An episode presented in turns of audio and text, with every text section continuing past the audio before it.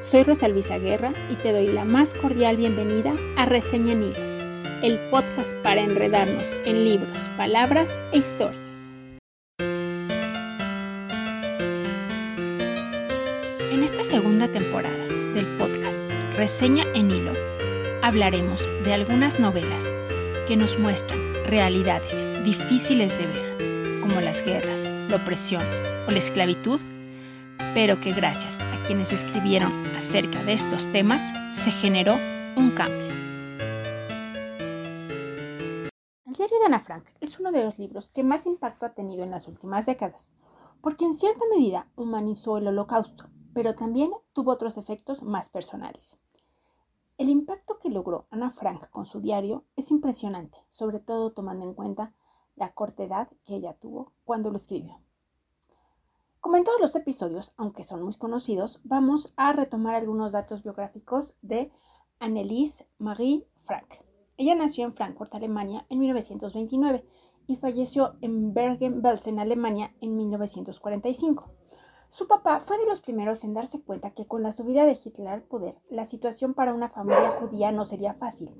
De hecho, el abuelo de Ana, o sea, el papá de Otto Frank, perdió en una expropiación nazi un banco del que era dueño. Otto así hace los arreglos para irse a vivir permanentemente a los Países Bajos hacia 1934. Ana era la segunda hija. Su hermana Margot le llevaba tres años. En Ámsterdam, la familia vivía una vida normal, las chicas iban a la escuela, tenían actividades deportivas, tenían amigos, hasta que en 1940 los alemanes invaden Holanda y poco a poco se van imponiendo restricciones a los judíos. La familia intentó migrar a Estados Unidos y a otros países, pero no lo lograron, evidentemente. Así, los papás, con apoyo de sus socios comerciales y de otra familia judía, deciden tomar medidas y crear un escondite en las oficinas de negocio de Otto para salvar a la familia. El 6 de julio de 1942, a raíz de que la hermana mayor recibió un citatorio, entran precipitadamente al refugio. A los pocos días se les une la otra familia, los Van Pels, y luego el dentista Fritz Pfeiffer. Ana había comenzado un mes antes a escribir su diario. Había sido un regalo al cumplir los 13 años se lo dedica a una amiga imaginaria, querida Kitty, y el diario hoy se sabe que fue editado o fue, digamos, alterado un poco antes de su primera publicación. Su papá, que es quien decide la publicación, suprimió algunas partes y hay controversia sobre cuánto ha sido alterado y hay muchos estudios que han buscado aclarar esto. Lo que queda claro es que el papá no reescribió todo y desde 2000 1 se incluyeron cinco páginas completas que Otto había eliminado, pues Ana se expresaba muy acremente de su mamá y de la relación entre sus padres.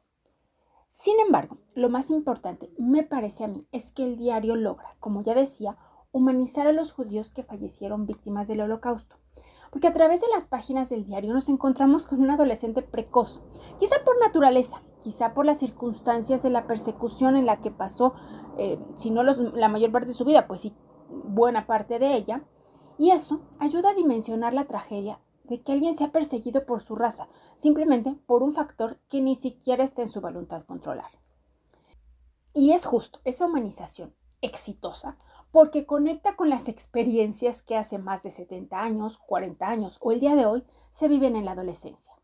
El peso de sentir que te comparan con los demás, como le pasaba a ella con Margot, o el acercamiento con los chicos, claro, en un mundo su mundo todo se reducía a la comparación con la hermana y la relación con un chico. Pero las emociones, las inseguridades, los sentimientos que derivan de todo esto son iguales. También es igual los cuestionamientos que se hace Ana sobre el futuro.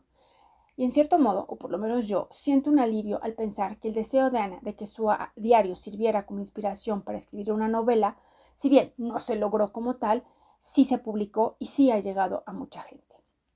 La idea le viene a Ana, como ella misma relata, al escuchar en, eh, en, el radio que se convoca a la gente a guardar todos los materiales que después puedan servir para documentar lo que están viviendo.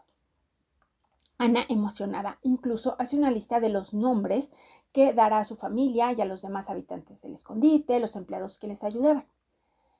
Otto decide publicar el diario con los nombres que Ana había decidido, nada más respeta los de su propia familia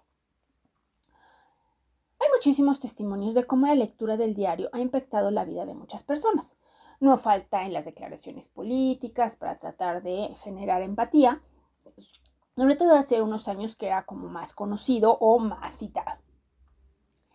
Hay películas que están basadas en situaciones de la vida real, como Los Héroes de la Libertad, en la que se muestra un grupo de chicos que, pandilleros o cercanos a las pandillas en Estados Unidos que se conmueven profundamente por la lectura del libro del diario de Ana Frank y encuentran puntos en común que finalmente les transforman la vida y les hacen vivir una vida más plena. El diario, como decía, ha suscitado muchas controversias. Recientemente, además, salió un libro donde trae una investigación sobre quién delató a los Frank, que a su vez ha suscitado más controversias. Entre todo esto, a mí lo importante me parece que sigue siendo vigente invitar a los jóvenes y a, los adolescentes especialmente a leer Ana Frank, porque hay muchos puntos que los pueden hacer sentir muy conectados. Y como adultos, regresar a su lectura también es muy buena idea. Por una parte, porque nos permite revivir nuestra propia adolescencia. Tratar de no matar a los adolescentes a nuestro alrededor también es importante y nos recuerda que detrás de cada persona hay una historia, una profundidad, un corazón y un alma. Que cada uno es único y repetible y que la discriminación y el ataque sistemático a los demás siempre serán una mala idea. Gracias por pasar por aquí y ojalá que te desenrolles la siguiente reseña en hilo.